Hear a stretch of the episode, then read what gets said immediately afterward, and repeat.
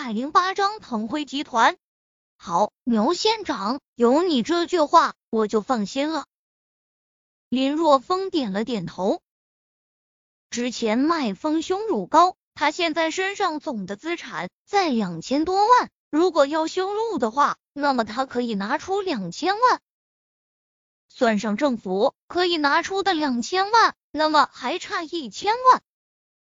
这样吧，牛县长，等我凑够了三千万的时候，我再联系您。”林若风说道。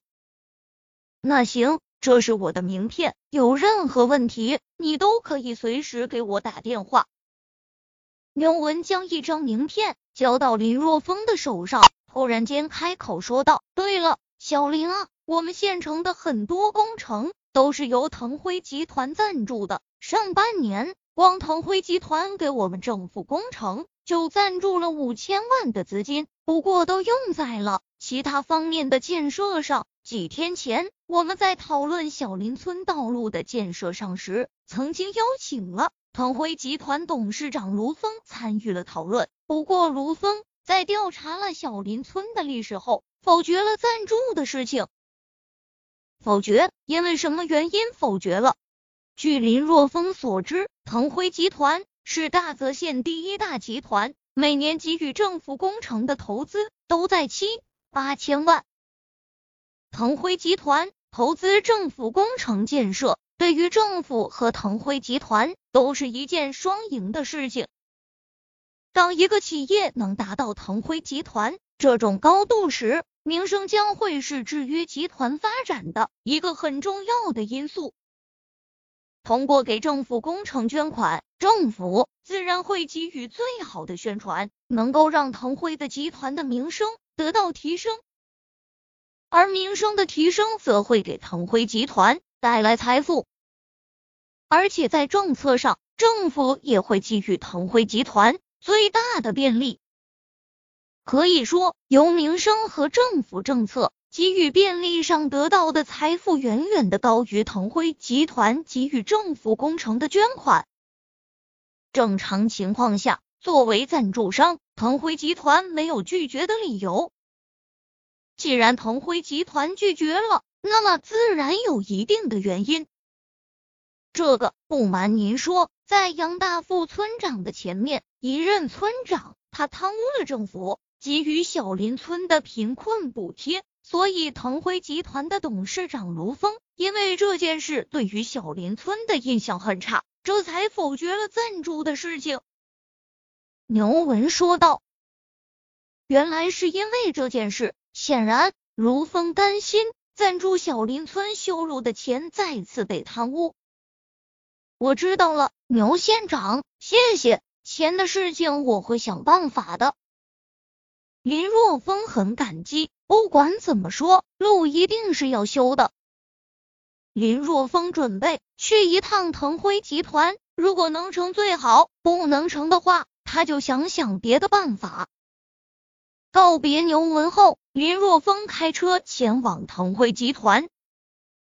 腾辉集团是大泽县。第一大商业集团财力雄厚，在县中心拥有一整栋商业大楼。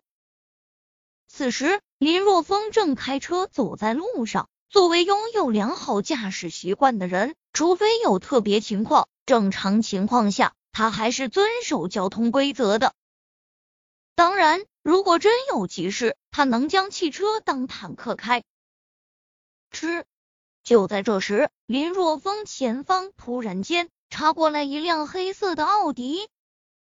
这种随意别车的行为，林若风非常讨厌。本来他可以选择不减速，这样就算发生交通事故，也是对方负全责。但是林若风还是条件反射般的踩下了刹车。我说你怎么开车呢？此时正好前方是红灯。一百多秒的红灯，林若风走下车，来到前方奥迪驾驶室前，在车窗玻璃上敲了敲，很是不爽的说道：“车窗摇下来，开车的是一名中年男人，穿着西装，打着领带，头发梳理的一丝不苟，看着林若风说道：‘不好意思啊，我有急事。’好吧，既然人家道歉了，又说自己有急事，林若风又不是一个斤斤计较的人，所以他也没说什么。半个小时后，林若风来到腾辉集团，在门卫处做了一个简单的登记之后，林若风进入腾辉集团。将车停好后，林若风径自来到办公大楼。您好，先生，请问有什么可以帮助您的？来到一楼的服务台，服务台后，一名穿着职业套裙的迎宾脸上带着职业性的微笑问道。迎宾是个美女，身高在一米七五以上，五官精致，身材劲爆，许多模特都绰绰有余了，竟然只是腾辉集团的。一名迎宾，足见腾辉集团的财力雄厚。你好，我是小林村的村长林若风，想要见贵公司的董事长卢峰先生，不知道能不能帮忙转达一下？林若风笑着说道。哦，林先生您好，请问您有预约吗？预约？他就是听到县长牛文提到腾辉集团。才临时起意前来的，哪有什么预约？没有预约。林若风说道。没有预约。迎宾笑着说道：“那真是不好意思，董事长正在接待贵客，没有预约的话，那我是不能帮助你，打扰董事长的。在接待贵客，没关系，我可以等等。”林若风笑着说道。反正他也没有什么事情，在这里等等又何妨？那好吧，那您在那边的休息区坐一会，我去给您倒杯茶。迎宾笑着开口，随后扭着小蛮腰走开，曲线迷人。大约一个小时之后，电梯的门打开，董事长秘书陪着一名老外走出，随后离开腾辉集团。客人走了，我再给您问问。迎宾向着林若风笑了笑，随后拿起电话。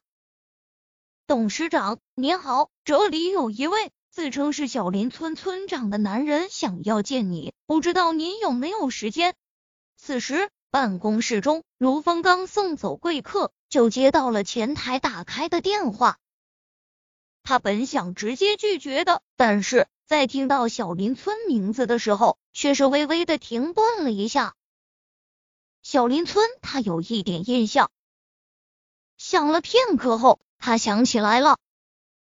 前几天县政府准备修路，好像就是通往小林村的，想要腾辉集团赞助。后来因为小林村的村长有贪污的前科，所以他就撤销了赞助。没想到小林村的村长。竟然找到了这里，现在他正好有时间，不妨看看这个小林村的村长有什么想说的。